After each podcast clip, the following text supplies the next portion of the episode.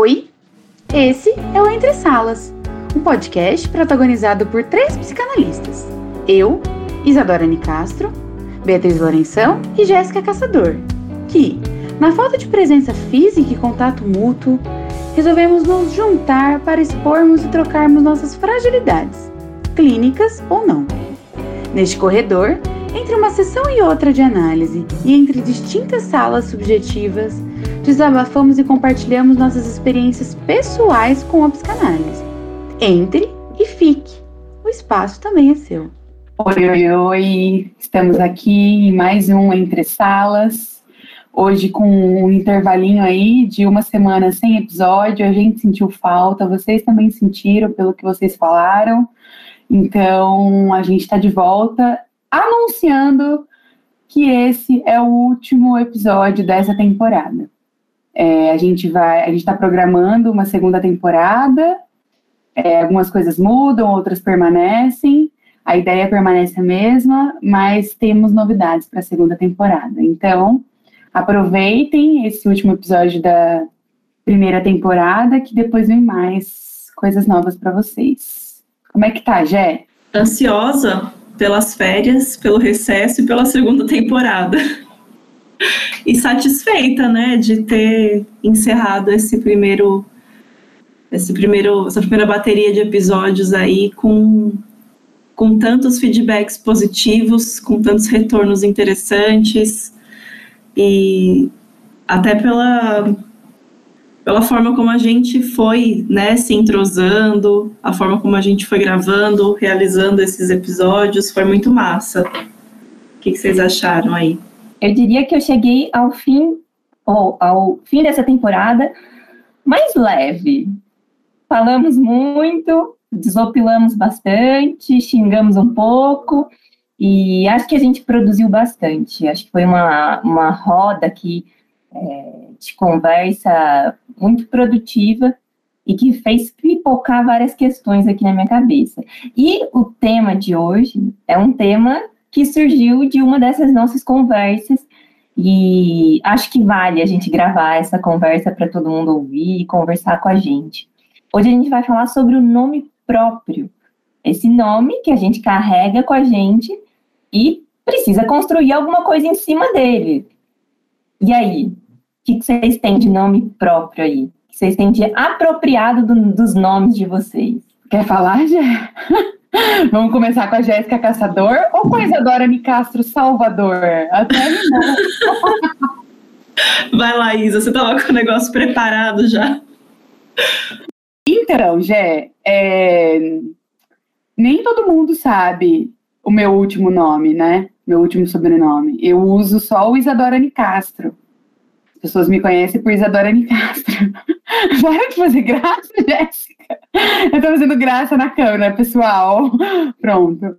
É, e aí, meu nome é Isadora Nicastro Salvador. E o Salvador vem do meu pai, da família do meu pai. E, gente, é uma saga, né, esse nome. Porque, assim, Salvador a bicha vai trabalhar bem com a psicologia, entendeu? Vai querer fazer psicologia para salvar o povo. Ai, nossa, como ela ajuda todo mundo. Nossa, ela é muito salvadora. e aí, assim, é, é um sintoma, virou quase um sintoma isso, né? De querer salvar as pessoas ao meu redor, meus amigos, minha família, meus pacientes, no início, né? E daí foi um trabalhão tentar me desfazer disso, né? De, de, de que não, eu não vou salvar essa coisa narcísica, assim, de que, nossa, a salvação dessa pessoa está nas minhas mãos. E sair desse, desse viés da psicologia e mais para esse da psicanálise, de que, tipo, ah, é a pessoa quem vai se virar com isso. Mas, olha, não é fácil carregar o Salvador, viu? Porque a vontade de salvar é grande. E você, Jé, fala sobre o Jéssica Caçador.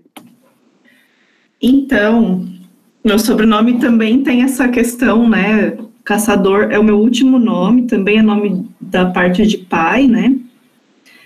E eu acho que nunca foi uma questão esse nome, até porque eu não gostava muito quando era mais, mais jovem, assim. Eu achava, não sei, eu achava meio estranho. e eu sempre usei muito o meu nome do meio, que é Falque. E aí, ironicamente, Falque significa falcão.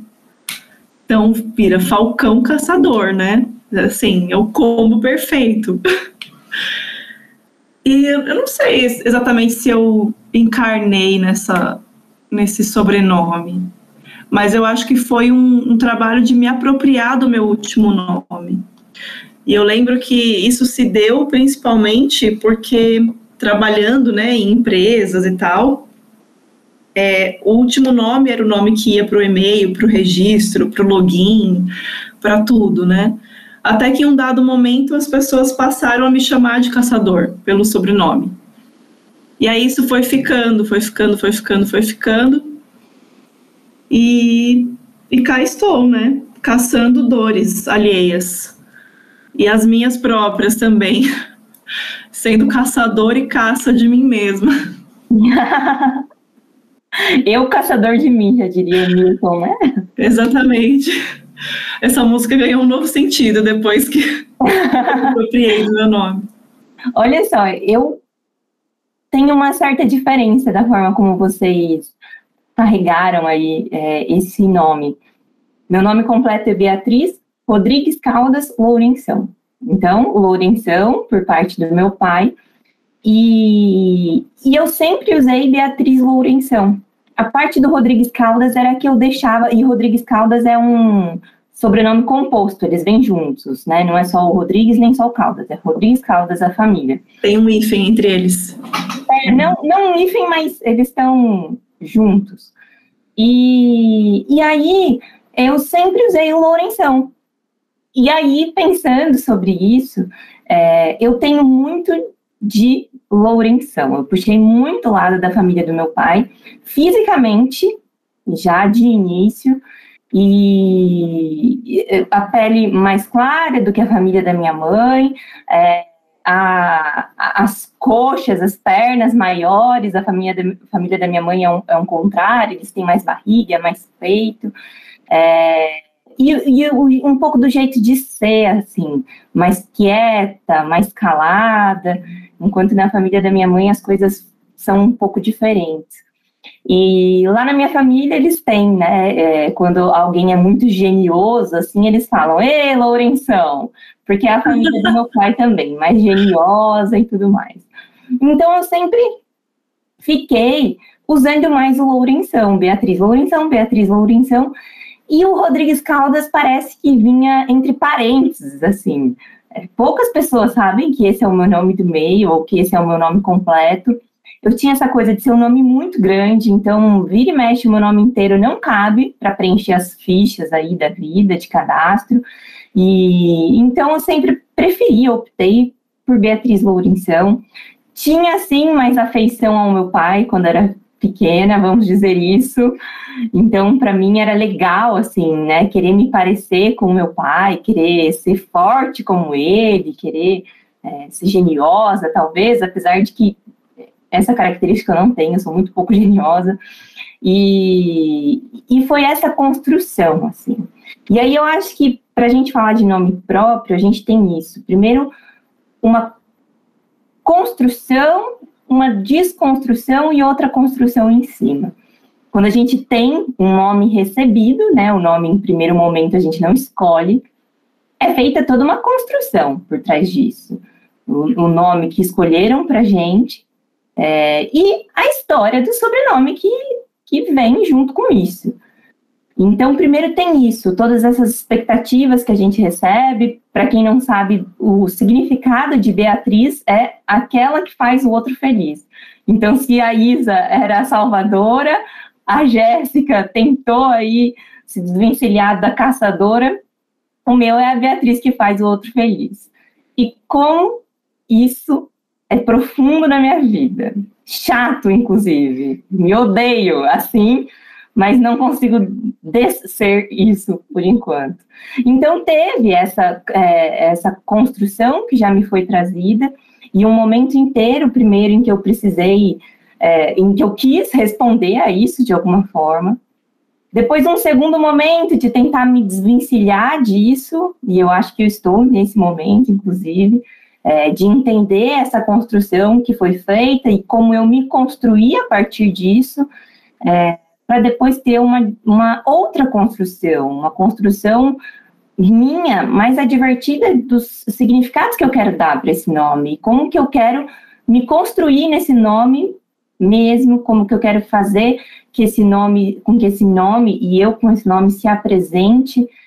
Enfim, eu acho que o nome próprio ele traz um pouco isso. Primeiro uma construção, uma desconstrução, para depois a gente reconstruir mais advertidamente. E eu fico pensando sobre essa construção, o quanto que, em alguns casos, vem até com uma carga geracional, talvez, histórica, é, histórica de, de social mesmo, né? Porque, falando de Jéssica, toda Jéssica que tem aí seus 28, 30 anos, 35, veio de uma mesma leva de Jéssicas, por causa de um samba que alguém, nem sei quem que é que fez esse samba, que dizia que o nome dela é, era Jéssica, né? Que era a coisa mais linda e não sei o que, não sei o que lá.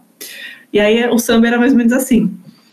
E isso pega, assim, de um, pegou de uma forma. Eu cresci escutando é, os meus familiares cantarolarem essa música.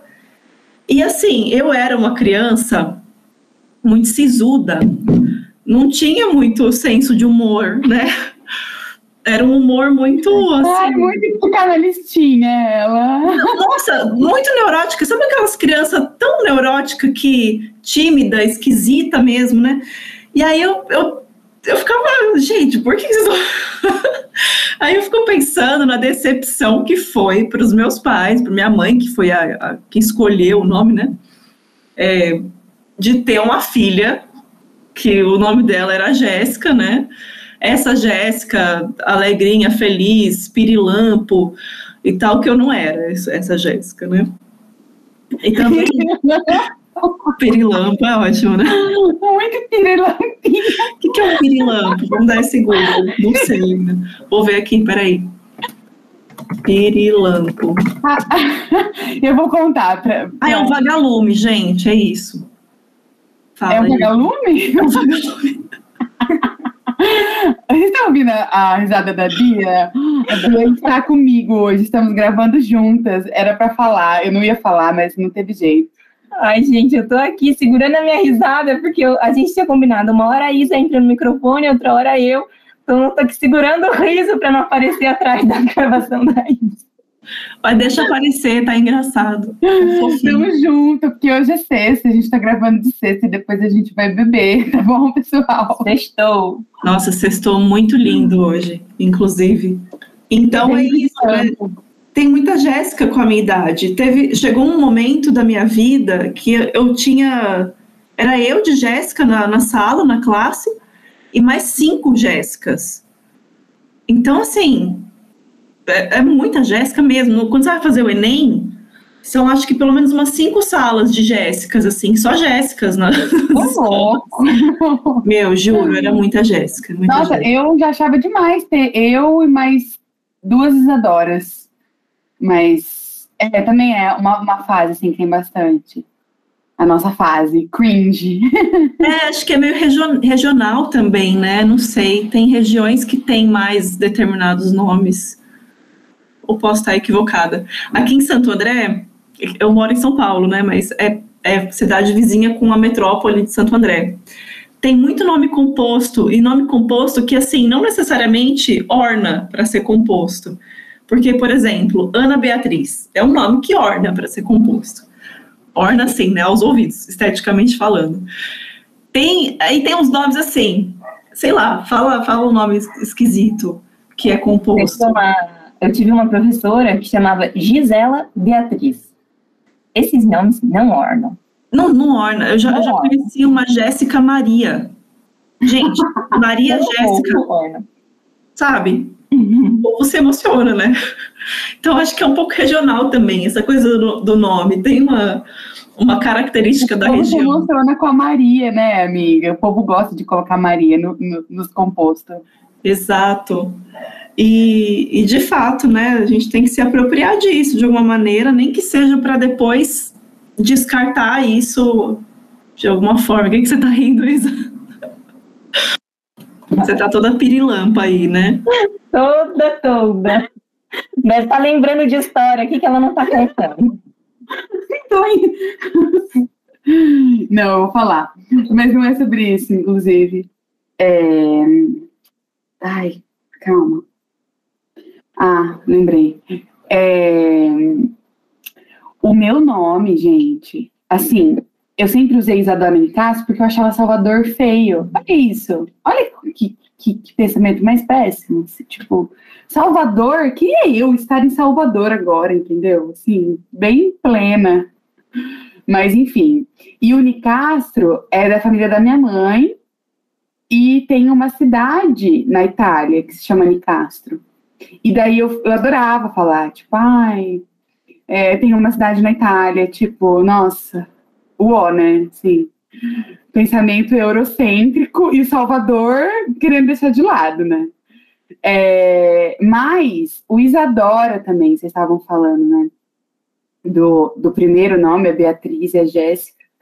Nossa, e o Isadora, meu pai colocou o nome porque ele gostava muito da Isadora Ribeiro. Nem sei se ela existe mais, essa mulher, atriz. Que ela era linda, ele achava ela lindíssima.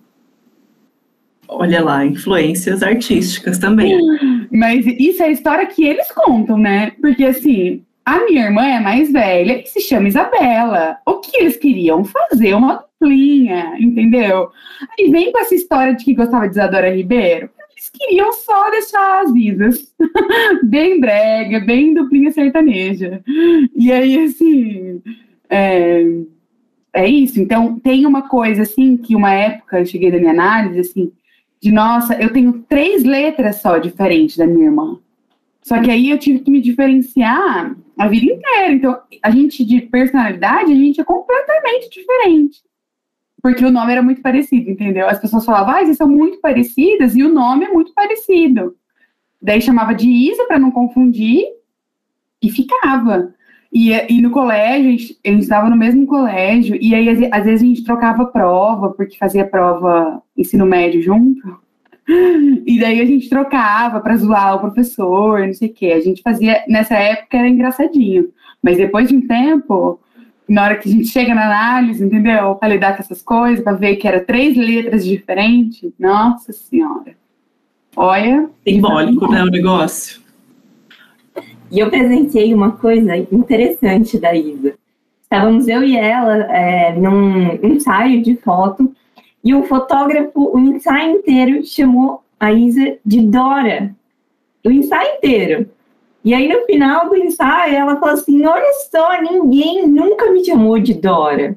E aí, quando a gente para para pensar assim, tem, temos uma Isabela, temos uma Isadora. O que diferencia são as últimas quatro letras, né? A Bela e a Dora. Então, se a gente pensa, é meio óbvio, chama uma, uma de Dora, outra de Bela, que Bela costuma ser também uns apelidos de Isabela. Mas não, elas ficaram no Isa, elas insistiram na semelhança, por mais que quisessem. Estou aqui fazendo análise seu. Alguém me me, me liberta dessa menina, velho. e ela se encantou com o Dora. Então, acho que a gente podia começar a investir no Dora, porque é lindo também, né? Segunda temporada vem aí, a partir da segunda temporada vamos apropriar o Dora para vamos falar com ela, a Dora. para chamar a Isa. Ai, mas isso, olha só, né? Eu acho que isso tem influência não só nas nossas análises, enfim. Porque é essa coisa, tipo, o filho falou aqui no, no chat, né? Tipo, será que o nome influencia também no corpo, né? Que a Bia estava falando disso da, do corpo da família Lourenção e tudo mais. E eu acho que sim, né? Porque é uma inscrição de, de uma coisa tão pesada, você nem nasceu ainda, você já tem um nome, né? E é uma inscrição total, assim, no corpo mesmo, parece.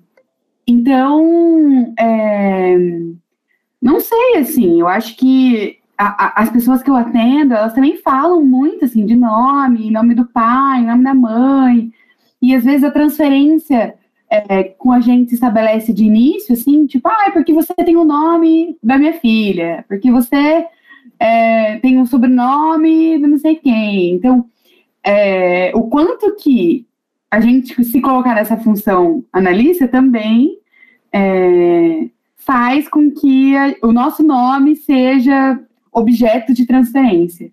E as pessoas estando com a gente em análise, né, elas vão analisar os nomes delas em algum momento, em alguns casos. Então, é, tanto que é interessante pensar isso, né, de quanto que se inscreve assim e que nos toma, e será que a gente carrega a nossa vida, né, a gente cronograma a nossa vida com base no que o nosso nome convoca, né, no que ele chama?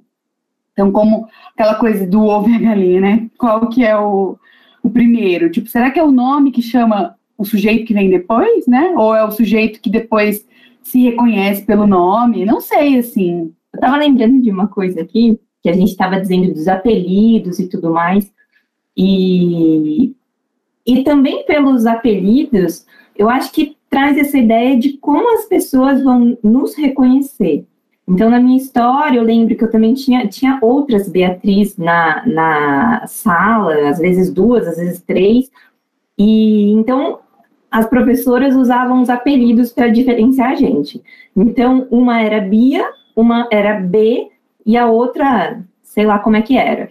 E, e eu fiquei com o B. Então, a minha infância inteira, na escola, eu era a B, não a Bia. E aí, depois de um tempo, isso foi mudando, começaram a me chamar de Bia. E eu lembro que quando eu era a B, eu queria muito ser a Bia, que eu achava muito mais legal, mais descolado ser a Bia. Até que mais tarde, na adolescência já, eu fui fazer o meu usuário do Facebook, do Instagram, do Twitter, algum desses. E aí, ao invés de colocar Bia Lourenção, eu coloquei Bea Lourenção, porque eu achava muito mais descolado, assim, né? Nessa tentativa de descolar, então, primeiro da B, depois da Bia, e agora da Bea. Então, eu penso muito nisso, uma forma de a gente tentar comunicar o jeito que a gente é, conforme a gente vive, conforme a gente vai se construindo na vida, para as pessoas. Então, quando eu era B, e esse apelido me foi dado meio que numa incumbência, assim, eu não pude decidir quem eu seria, se eu seria a Bia ou a B. Então, isso ficou para mim meio a contragosto, assim, eu odiava o B, achava tolo, assim, achava fraco, sem personalidade. Eu queria ter uma coisa diferente, eu queria ser descolada. E como eu fui lidando com isso ao longo dos, dos anos. E aí tem também os apelidos que a gente recebe principalmente na família. Eu não sei se vocês têm apelidinhos assim de família, mas o meu apelido para minha família é Tis, porque é Beatriz e a minha irmã é também um ano mais velha. E quando eu estava ainda na barriga da minha mãe, ela não conseguia falar Beatriz, então ela falava Tis. E aí ficou para a família inteira o Tis, a ponto de amigos próximos da família me chamarem de Tis também. Então, às vezes eu consigo perceber assim, nossa, quem até hoje me chama de Tis? E eu consigo contar nos dedos, e são pessoas muito próximas, muito próximas mesmo. E o jeito também como a gente se refere a pessoas queridas nossas para outras pessoas. Então, muitos colegas meus não conhecem a minha irmã, mas eu chamo a minha irmã de Bela, ela é Isabela também. Eu chamo a minha irmã de Bela. Então, todos os meus amigos próximos se referem a ela como Bela. E não, tipo, ah, a Bela tá, tá, tá vindo te visitar, ou o que, que a Bela tá fazendo da vida, é sempre a Bela. E assim como a minha avó, minha avó é muito querida para mim, e eu, ao invés de falar ah, minha avó, eu sempre me refiro a ela como a avó Ana. Então, para todo mundo, isso aqui tá, tá falando que é mesmo, porque é assim, daí todo mundo já pergunta para mim, ah, e a avó Ana? O que, que tem, como é que tá, o que, que a avó Ana falou, é aniversário da avó Ana, então eu acho muito interessante isso, assim, o jeito que a gente também passa o nosso afeto para outras pessoas por esse, pela forma como a gente nomeia aquelas pessoas que são queridas para gente. E aí, amigos próximos também levam um pouco, né, desse afeto com eles, só pela forma de chamar. Sabe uma coisa que eu lembrei aqui de criança, é, que você falou da sua avó, né, da avó Ana, e eu achei curioso porque lembrar disso, né? Quando era criança, eu lembro que um dia eu perguntei assim para os meus pais se eu poderia trocar de nome quando eu fosse mais velha. Porque eu nunca conheci nenhuma, nenhuma senhora, nenhuma idosa que se chamasse Jéssica. Na minha concepção, Jéssica era um nome de criança, era um nome porque eu via muitas crianças chamando Jéssica, né?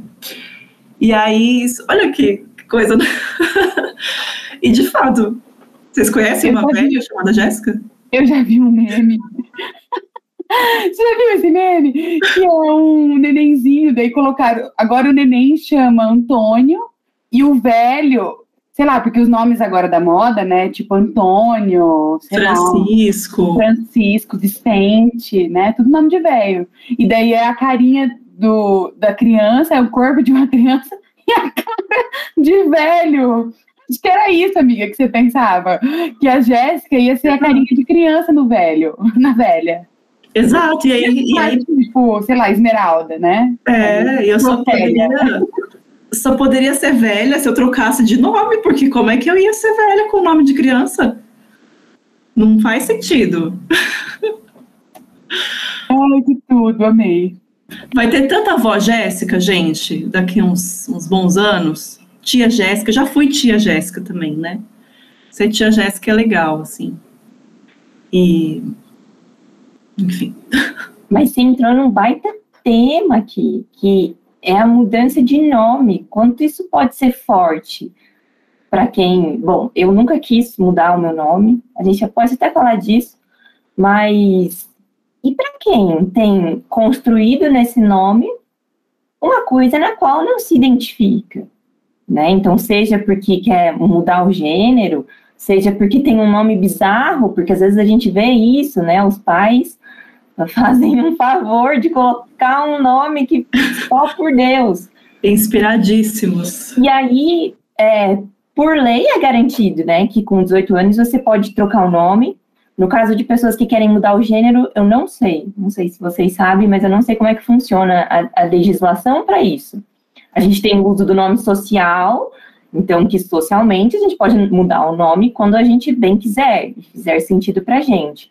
Na lei, não é assim, e, e, só da gente ter o nosso documento com um nome no qual a gente não se reconhece mais, parece ser também uma experiência muito forte, de um peso mesmo, né? Algo que te prende ali a um nome no qual você não se reconhece.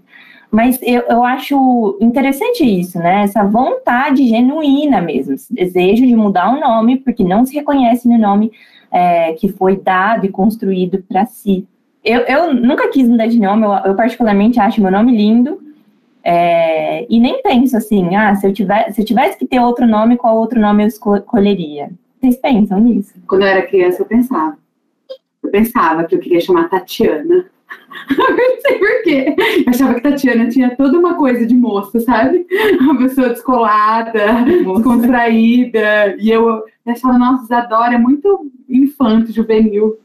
Isadora é um nome sério, eu acho. É, então, tem uma imposição. Então, agora eu penso isso, mas eu não penso. ah, filho, o filho tá falando coisa que eu quero falar, que saco. Eu não vou falar. Eu, eu nunca pensei em trocar de nome, assim, é, só nessa fantasia infantil, né, de que eu não poderia me tornar velha chamando Jéssica. Mas hoje eu vejo que é possível, até porque continuo chamando Jéssica, né? Mas gosto do meu nome. Só me, só me dá um pouco de desespero quem escreve, quando você vai, sei lá, na, em algum evento, aí tem a pessoa recolhendo seu nome assim para você entrar, e a pessoa escreve Jéssica com G. Chega a doer o meu olho, assim, dói muito meu olho quando eu vejo isso. Tem, e tem muita Jéssica com G, né, Brasil? Olha lá, o Felipe tá, tá barbarizando hoje nesse podcast. Ele resolveu ficar quieto, mas ele tá só fazendo careta aqui pra gente. Tem uma coisa também que eu fiquei pensando, porque a pira não para. Apesar de eu. Pirilampa! Cristo! Não, o que eu fiquei pensando aqui também é que apesar de eu nunca ter querido mudar de nome, eu acho outros nomes lindos, e aí o que, que eu faço? Idealizo a filha que eu vou ter com o nome que eu acho lindo. Ai, gente, que pra quê? Arruma uns gatos. Altos nomes. Eu podia. Não, eu podia nomear os gatos, mas e se eu tiver um- uma filha? Como é que eu vou dar o nome do gato depois? E aí, para vocês terem uma ideia, assim, uma noção, que os nomes que eu acho lindo que eu, que eu queria que minhas filhas chamassem: Aurora, Flora, Nome de véia. Betina. É esse nível, assim, de nome. De véia. De véia dos anos, dos anos, sei lá, 80, 60, que já era velha nesse ano.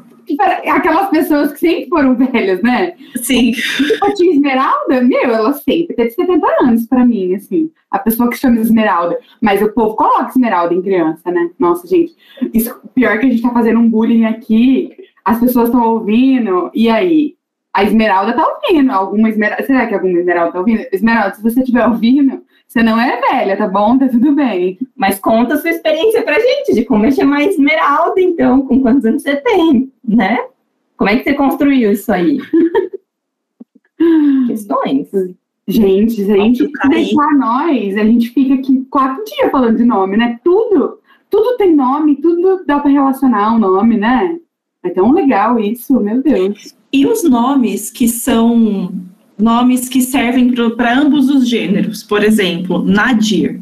Nadir é um nome que serve para mulher e para homem. Eu já tive essa brisa, assim, de que se um dia fosse ter uma, um filho, seria um nome um nome neutro. Vai. Andrea, Andrea é bom também. Isso eu tô pesquisando no Google o nome que ela lembra, ela não lembra, né? Que é unissex, assim, também. Andrea é um, é um bom nome para homem e para mulher também. Yuri, meu. Yuri. Yuri, Alex, Alex. Ravi. Ravi, eu acho que é um nome de menino. Nossa, é lindo esse nome. Nossa, mas é. Tem um outro que chamava. Era, começava com A. Acho que é Adriel. Adriel e Ariel. isso.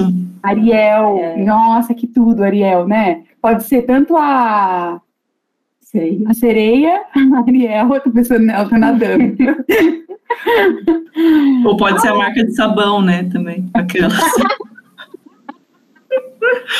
Ai, meu Deus. tá pesado, hein? É isso. O que, que você vai construir para você? A sereia, a marca de sabão, que é mais útil, né? Sim, pra, fica pra dica para as donas de casa aí, ó. Vamos pros quadros? O que vocês acham? Eu acho que já chegou na hora, né? Eu acho que já chegou, porque a gente tá Pelo sensacional. nível da conversa, bora pros quadros.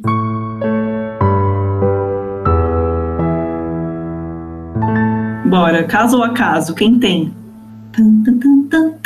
Eu tenho, vou começar. Eu quero saber o que vocês acham. Eu não sei se eu tenho uma opinião.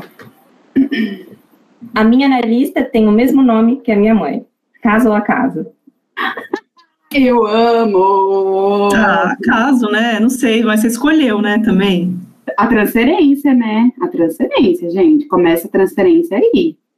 Começa a transferência aí, amiga. Tipo, é isso, sabe?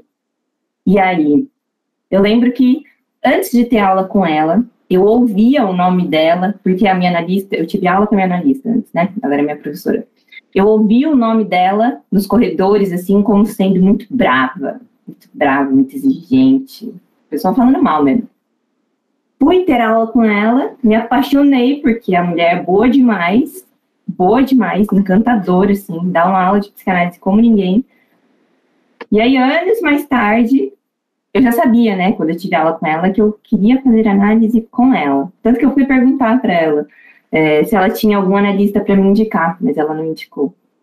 E aí fui eu penar com outros analistas até voltar para ela. E eu, eu nunca nem falei isso em análise, e, e para mim, a princípio, é um acaso. Mas será que é um acaso, né? Qual que é o caso que vai ter por trás disso? Não sei. Não estou nesse momento ainda. Mas nunca falei disso e tal. Para mim ainda é um acaso. Até que eu descubra o caso, né? Até que venha a consciência, né? Vamos por aí. É, eu vou falar meu caso a caso.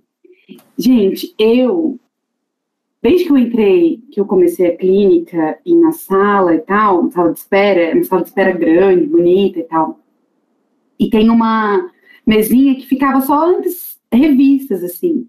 E aí eu fui colocando livros. E aí, nesses livros, eu elenco livros muito importantes para mim e que eu acharia que seria muito importante se tal ou tal paciente lesse. E aí, eu coloco lá de propósito.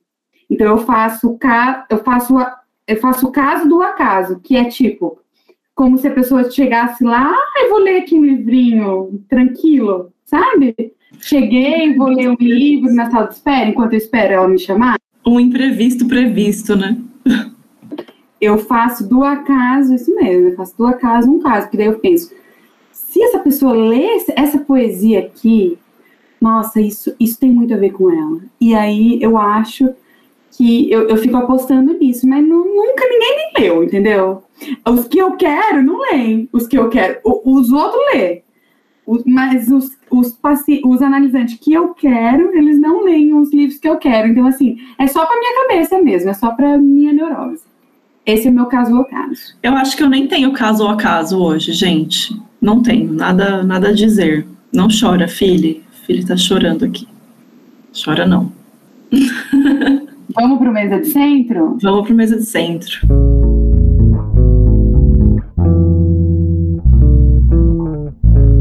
Eu vou começar fazendo a minha indicação, já que eu não, não mandei o caso a caso. É de uma série documental lá no Netflix é, da Elise Matsunaga, que foi aquela mulher lá, famigerada, esquartejadora. É, meu, tá muito bom. Assistam com o coração aberto, sem muitos julgamentos a priori, porque tá. Amiga, minha irmã tá valendo, tá valendo, ó. Tava assistindo também. Nossa, eu peguei, eu ouvi umas partes só. Pesado, né? Pelo amor. Pesadíssimo. E nem, nem sei o que dizer, assim. Já, enfim, assistam e tirem suas conclusões. Eu vou indicar um texto que tem tudo a ver com o episódio de hoje, que é um texto do Freud que eu não sabia. Eu sei que o Lacan fala muito sobre o nome próprio, né? É, conceitua e tudo mais. Para além disso, disso que a gente está falando aqui de nome próprio, ele conceitua, vai falar e tal criar conceitos sobre, teorizar. E o Freud já falava, eu não sabia, eu achei por acaso esses dias, procurando um outro texto, é, esse texto se chama O Esquecimento de Nomes Próprios, que está no, no volume 6 é, da Imago, que é o, sobre a psicopatologia da vida cotidiana. É um texto de, sei lá, cinco páginas, assim ele vai falar sobre um nome que ele esqueceu. Depois o Kine retoma em um texto dele, falando desse caso do Freud e tudo mais. Mas ele vai falar de um nome que ele esqueceu e por que, que ele esqueceu esse nome. Daí ele faz toda uma. Ele desmembra o nome assim e vai falando o que, que significa cada parte, do porquê que ele teve esse lapso e tudo mais. Ele faz uma autoanálise desse nome que ele esqueceu. Então é super legal e rapidinho de ler se você quiser entrar nesse tema aí, vai que vai. Esse é meu mesa de centro. Boa, também não sabia que tinha esse, esse texto, não. Apesar de conhecer esse lapso aí do Freud. Bom, o meu mesa de centro, eu vou ser franca com vocês que eu não estava pensando em nada. Então, eu vou dizer para vocês o livro que eu estou lendo agora, e não, não é muito bem uma indicação, porque eu não terminei de ler, mas está muito bom até agora. Então, eu estou lendo a, Ao Farol, da Virginia Woolf. É o primeiro texto da Virginia Woolf que eu leio. Cara, é bom, é muito bom. É daqueles livros que te arrebatam, assim, sabe? Daquelas escritas que te arrebatam, que não é simples de ler, é, que você às vezes precisa ler com cuidado para entender quem é que está dizendo, quem é que está narrando. E ela faz uma é, narrativa que é, chama narrativa psicológica, se eu não me engano, que ela vai no tempo lógico mesmo, ela vai pegando aspectos psíquicos, se eu não me engano, acho que é assim que chama, narrativa psicológica, alguma coisa assim. Mas não é a narrativa cronológica de como as coisas aconteceram, é meio que misturando pensamentos, e aí resgata um fato que aconteceu, enfim. Se vocês quiserem ler, vocês leiam, não sei se eu recomendo ainda, mas por enquanto tá bom. Virginia Woolf, ela era uma, uma pessoa que enfrentava depressões, né, bem sinistras, assim. Ela até se suicidou, né, no final da vida dela. Ao final não, né, meia vida, assim, se suicida. Fiquei sabendo disso lendo um livro pesadíssimo que eu não sei se eu recomendo. É, vou fazer uma outra recomendação aqui, então, vai. Que chama Um Crime da Solidão, pelo Andrew Solomon. É um estudo sobre é, os índices de suicídio, fenômenos que levam a isso, enfim. Não sei se recomendo, tá, gente? Se vocês estiverem numa vibe meio deprê, não vai ler, não, que não vai fazer bem, não, pra vocês. é isso. É isso, um fim de temporada, então. Ah, enfim, sim, com dor no coração, mas já querendo a volta da segunda. Aquela dorzinha de, de satisfação, né? Foi uma boa temporada, um bom início. Eu achei também que foi uma boa experiência de início. E eu já tô com altas ideias para a segunda temporada. Eu acho que vai ser uma pausa bem produtiva pra gente. Acho que vai vai ser importante, assim, para a gente esquematizar uma segunda temporada e trazer outras conversas para vocês, talvez outras pessoas. Vamos ver o que, que nos aguarda. Outros formatos. Segue a gente no Instagram, por favor. Isso, segue, acompanha lá que a gente vai postando agora nesse intervalinho coisas sobre os episódios, referências, mesa de centro, etc. Então fica ligado lá. E para dizer, né, que essa temporada foi tão interessante que a gente começou querendo fazer, assim, gravar alguns episódios, é, sei lá, gravar alguns episódios de teste, assim, né, para a gente ver como é que a gente funcionava. E todos os episódios que a gente gravou, a gente colocou no ar.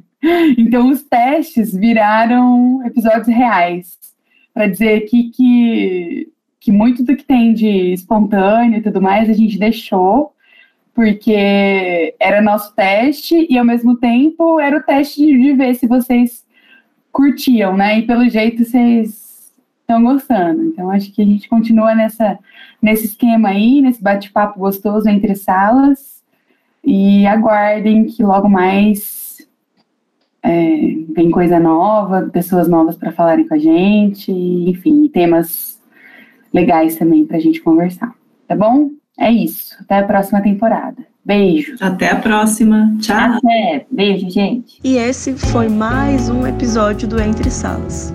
Estamos no Instagram, no arroba Entre Salas Podcast. E sempre que quiser nos enviar mensagens, questões, desabafos e até injúrias por lá, fique à vontade. Contamos com a produção de Fili Faria e a edição de áudio de Fili Faria e Matheus Carone. Até o próximo Entre Salas.